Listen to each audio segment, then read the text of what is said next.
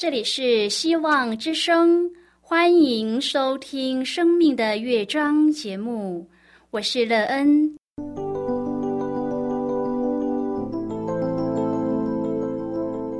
当世界告诉你一切没有盼望，人们对你说你已经没有机会，别忘了，上帝会为你开启一扇窗，上帝的手。轻轻的波动，生命就像美妙的乐章一样，弹奏出令人欣喜的诗篇来。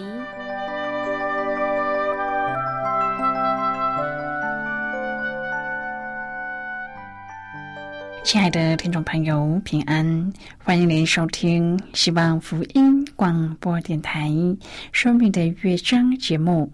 我是乐恩，很高兴我们又在空中相会了。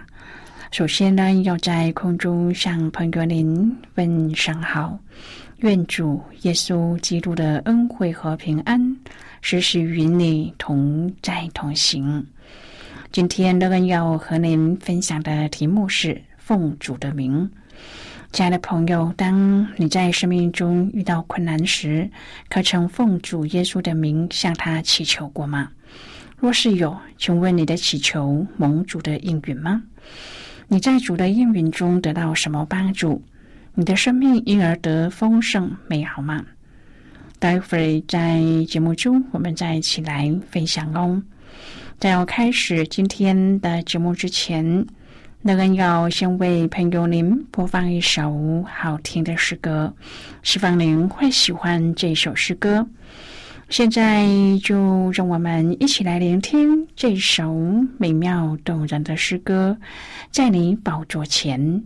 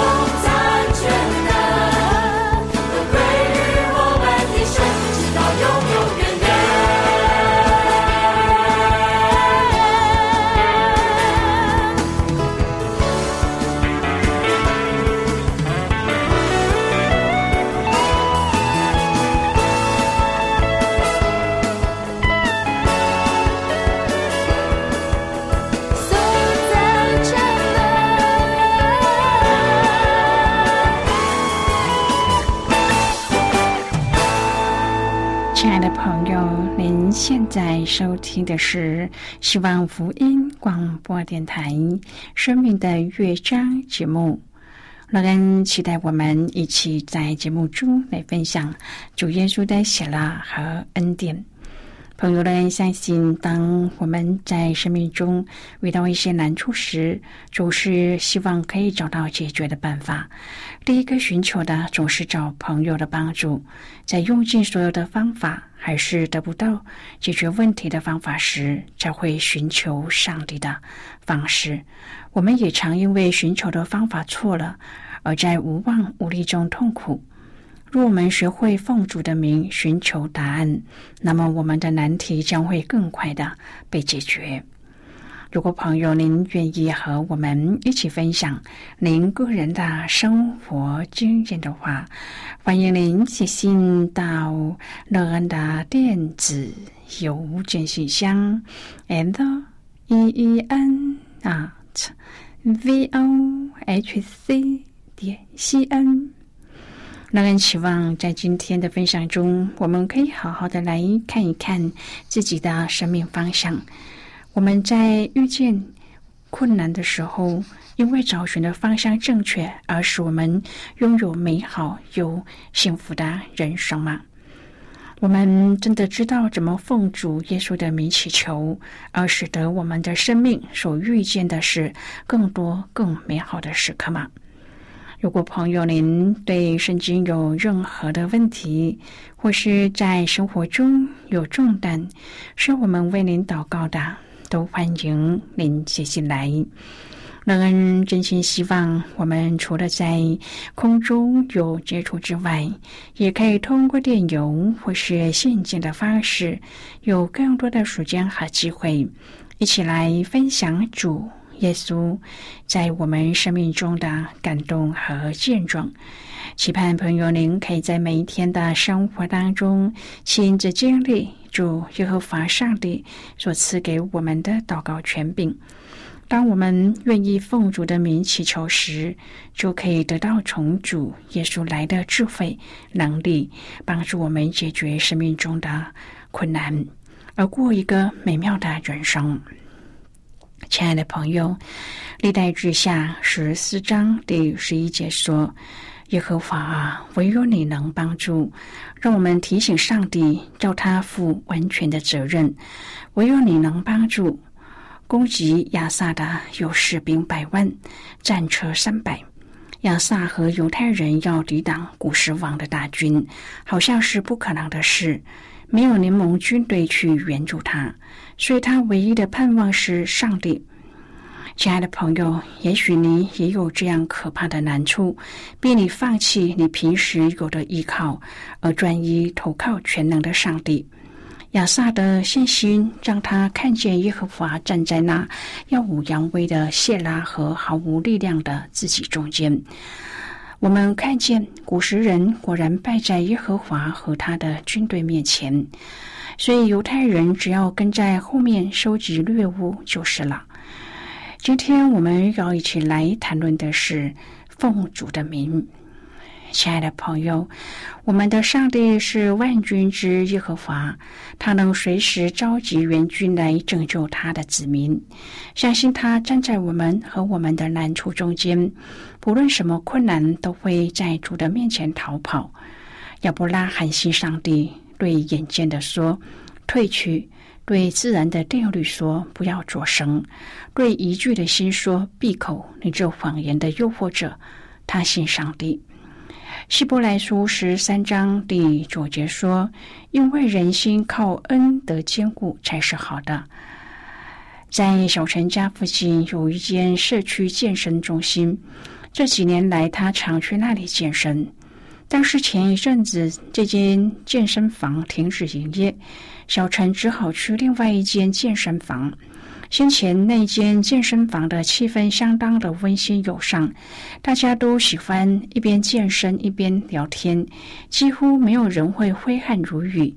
但是现在这一间健身房不只是具备了专业的器材，更有许多男女认真的锻炼，致力追求美好的体态。小陈看着这些人勤奋健身，他们的外表看来也颇为健壮。然而，小陈真心希望他们的内心也能够靠着恩典得坚固。心脏主要是由心肌构成，这块肌肉能够让身体其他部位的肌肉继续的维持运作。锻炼身体各部分的肌肉，让身体健壮，固然不错。但是更重要的是，我们要让心脏保持强健。我们属灵的心也是如此。亲爱的朋友，我们借着圣经的真理，领受上帝美善恩赐的信息，使我们的心灵刚强坚固，保持心灵健康强壮，是我们首要的任务，比任何事更为优先。保罗也曾提到，在金钱上操练自己，操练身体益处还少，唯独金钱凡事都有益处，应有今生和来生的应许。撒加利亚余生在盼望等候中侍奉，除了以赛亚之外，他是预言到弥赛亚最多的先知。从第九章开始，撒加利亚在用词上有一点改变。原先耶和华的话变成了耶和华的漠视，漠视的原文之意是重担，是一种训谕，就是更严肃的宣告，含有高声呼喊的意思。这漠视不只针对犹太人，也是向全人类所发的。西安的民呐，应当大大的喜乐；耶路撒冷的民呐，应当欢呼。看呐，你的王来到你这里。他是公义的，并且施行拯救，谦谦和和的骑着驴，就是骑着驴的驹子。西安呢，我因与你立约的血，将你中间被掳而囚的人，从无水的坑中释放出来。你们被囚而有指望的人，都要转回保障。我今日说明，我必加倍赐福给你们。当那日，耶和华他们的上帝必看他的民如群羊拯救他们，因为他们必将冠冕上的宝石高举在他的地上。亲爱的朋友，我们的主已经来到了，他应许释放被囚的，他应许拯救群羊，他应许将他的恩慈荣美赐给我们，如同冠冕上的宝石。我们要相信他，依靠他，等候他，得着他。先知宣告：当春雨的时候，你们要向发闪电的耶和华求雨，他必为众人降下甘霖，使田园生长菜蔬。我要兼顾犹大家，拯救约瑟家，要令他们归回。不要连续他们，他们必像未曾弃绝的一样，都因我是耶和华他们的上帝。我必应允他们的祷告。我虽然播散他们在列国中，他们必在远方纪念我。他们与儿女都必重活，且得归回。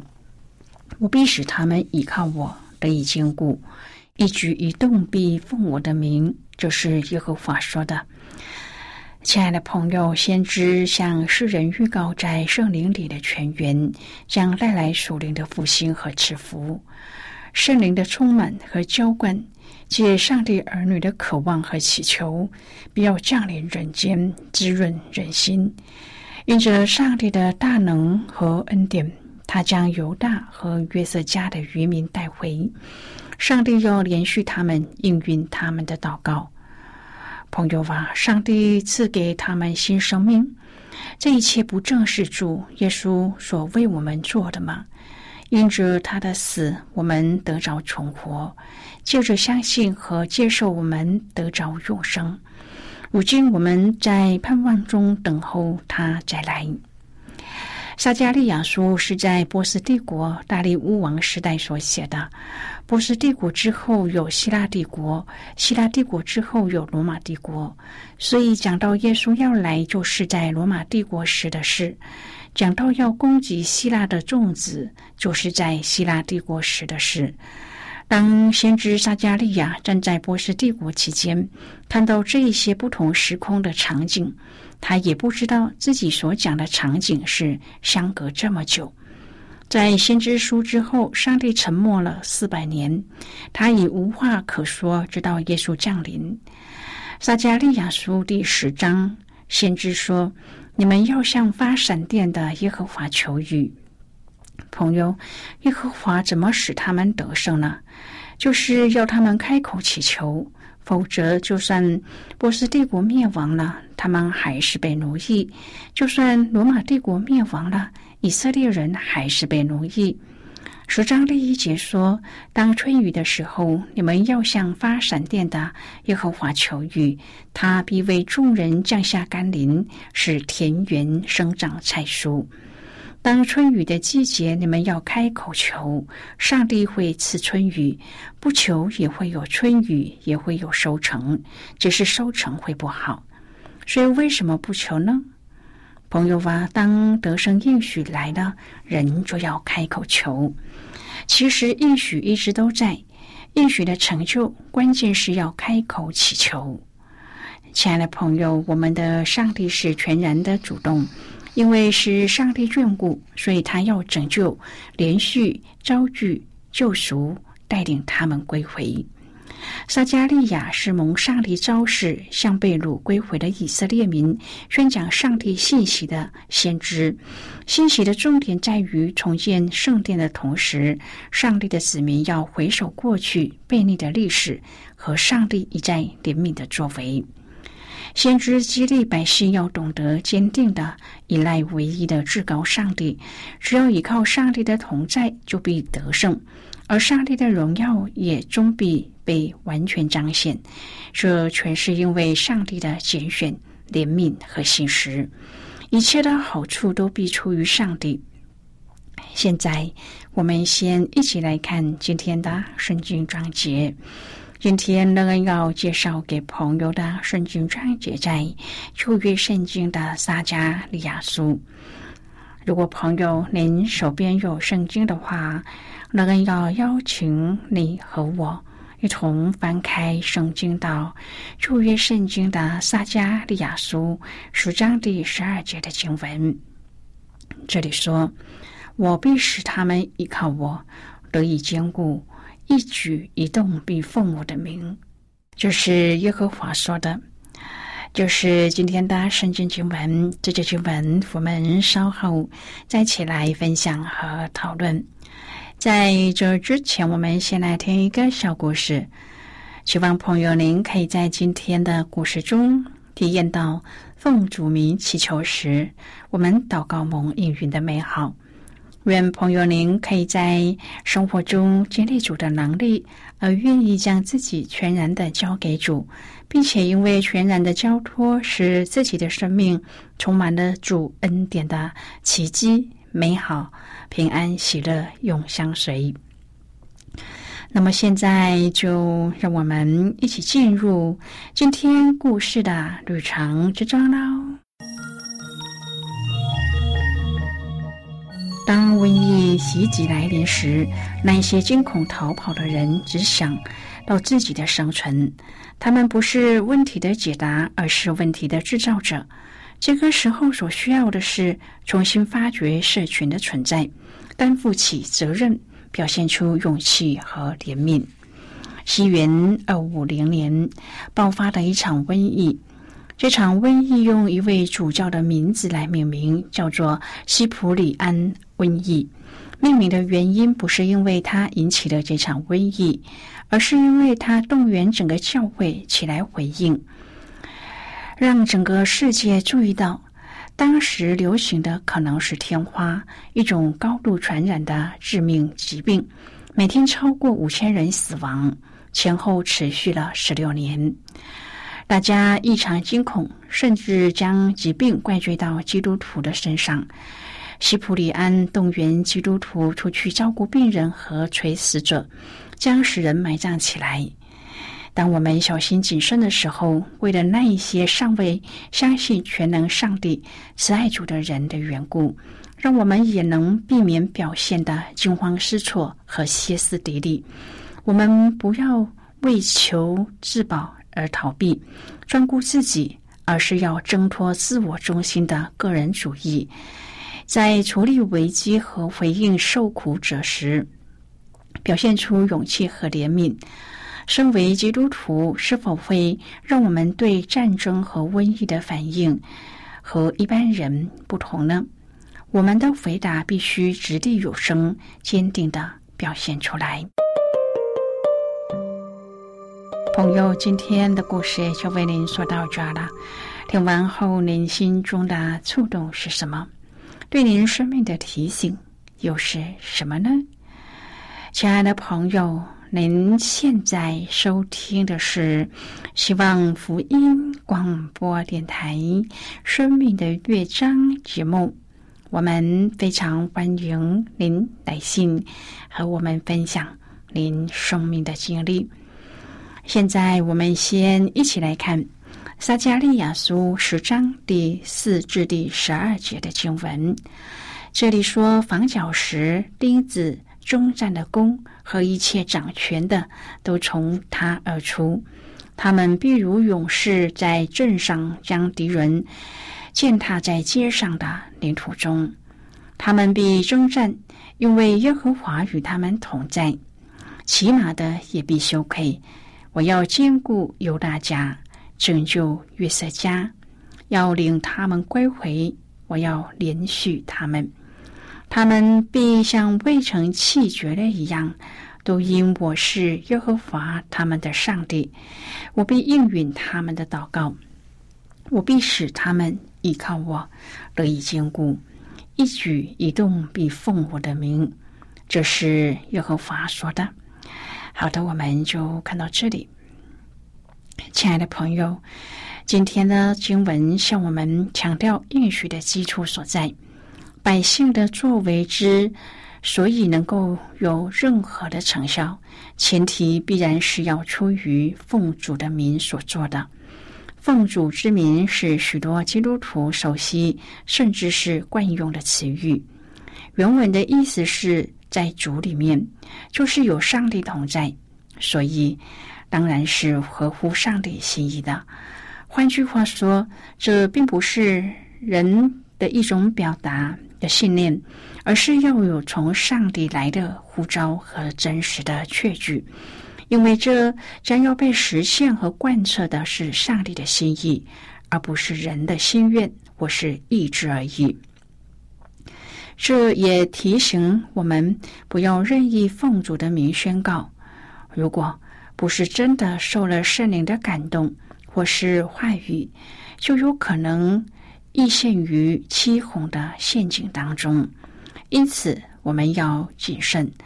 当我们有所求，却又不确定是否是合乎上帝的心意时，我们可以这样祷告说：“上帝呀。”这是我的祈愿和祷告，愿你按着你的心意成就。主耶稣和玛利亚尚且要谦卑谨慎的向上帝祷告或回应，更何况是你和我呢？朋友啊，你向主祷告的时候，是不是也有谦卑谨慎的心呢？若是你有这样的心态，为你的生命带来什么样的结果呢？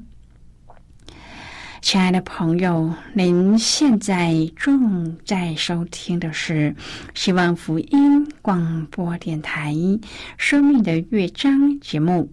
我们非常欢迎您写信来，来信请寄到乐安达电子邮件信箱，and e e n 啊 v o h c 点 c n。最后，我们再来听一首好听的歌曲，歌名是《复兴的火》。